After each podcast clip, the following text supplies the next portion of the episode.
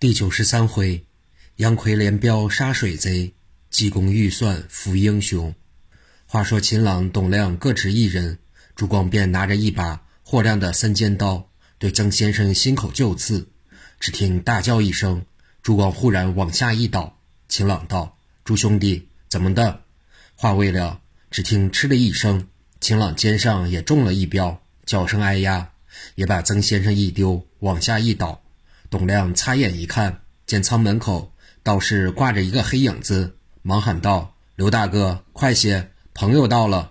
正张着嘴喊，董亮只见那黑影子微微一动，觉有一件东西由嘴里窜进，由脑后窜出，连喊也不曾喊得出来，手把韩公子丢下，也向舱板扑通栽倒，登时气绝。刘香庙见三人登时中标倒地，晓得来的这位怕的就是杨奎。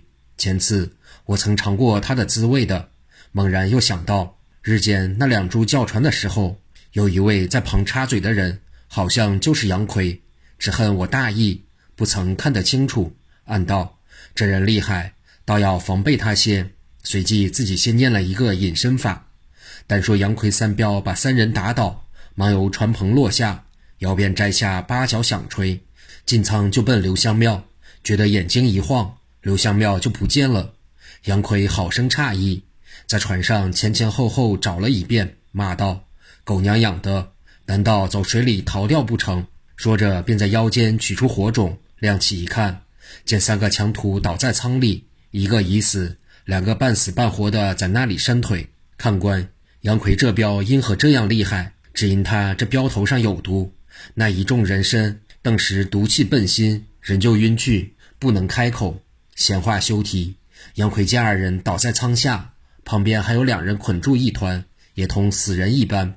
只是日间两个客人，心里欲来解放，转念一想到，莫要这个妖道躲在那处，我在此放人，不提防吃了他亏。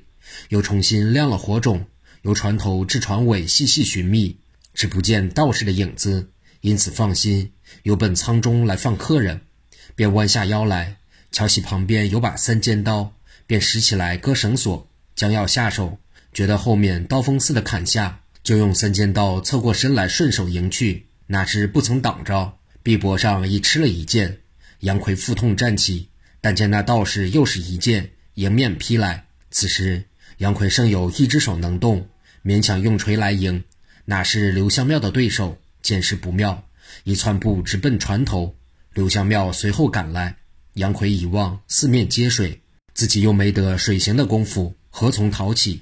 刘香庙宝剑又紧紧逼来，正在万分危急，忽听舱里念了一句“嗡嘛咪呗咪哄”，掉头一看，只见刘香庙泥塑木雕的一般，动也不动。那上船时所遇的一个和尚，一摇二摆的从舱里跑出来了。看官，你道这和尚是谁？就是济公。他在皇宫里，因何到此地来呢？其中有个缘故，这日在慈宁宫，二次经过丹凤丸之后，依旧回到陆一亭，还是狗肉同酒不离嘴的吃了一天。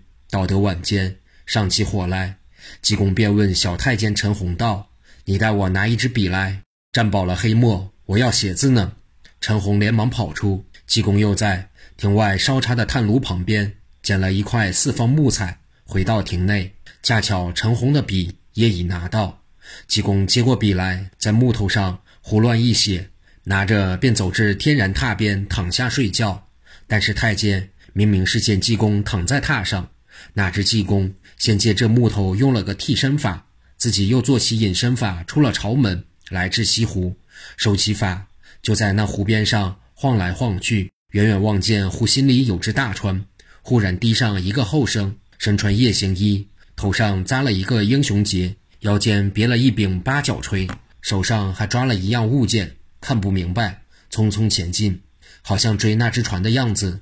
同济公撞了一个满怀，济公顺手一把把他拖住，说声往哪里走。但见那人发急，道声：“和尚，不要拖我，我要到那船上捉强盗呢。”济公道：“你何见得那船上有强盗？”那人就把日间遇见他们叫船，以及到虎口村事。该船又折转回头说了一遍，我估量他必非好意，所以我也折转追来。但是离岸太远，不得上船，实在闷气。济公道：“你敢是要上船救人吗？”那人道：“是的。”济公道：“我送你上去，你把眼睛闭着就是了。”那人遵命，闭了眼睛，听耳边那和尚念了一句“嗡嘛咪呗咪吽”，觉得身子一起，睁眼再看，已到了船棚上面，心里好生欢喜，就在舱门上做了一个倒挂珠帘式，看见里面将要动手，接连便照准贼人发了三镖，打倒三个。将身纵下来寻找刘香庙，哪知刘香庙用隐身法，杨奎不提防，便吃了一剑，腹痛走至船头，正在被刘香庙逼得危急，忽见济公由船舱走出，那道士便呆立不动，心中好生奇异，忙迎上济公面前说道：“和尚，你怎么来的？”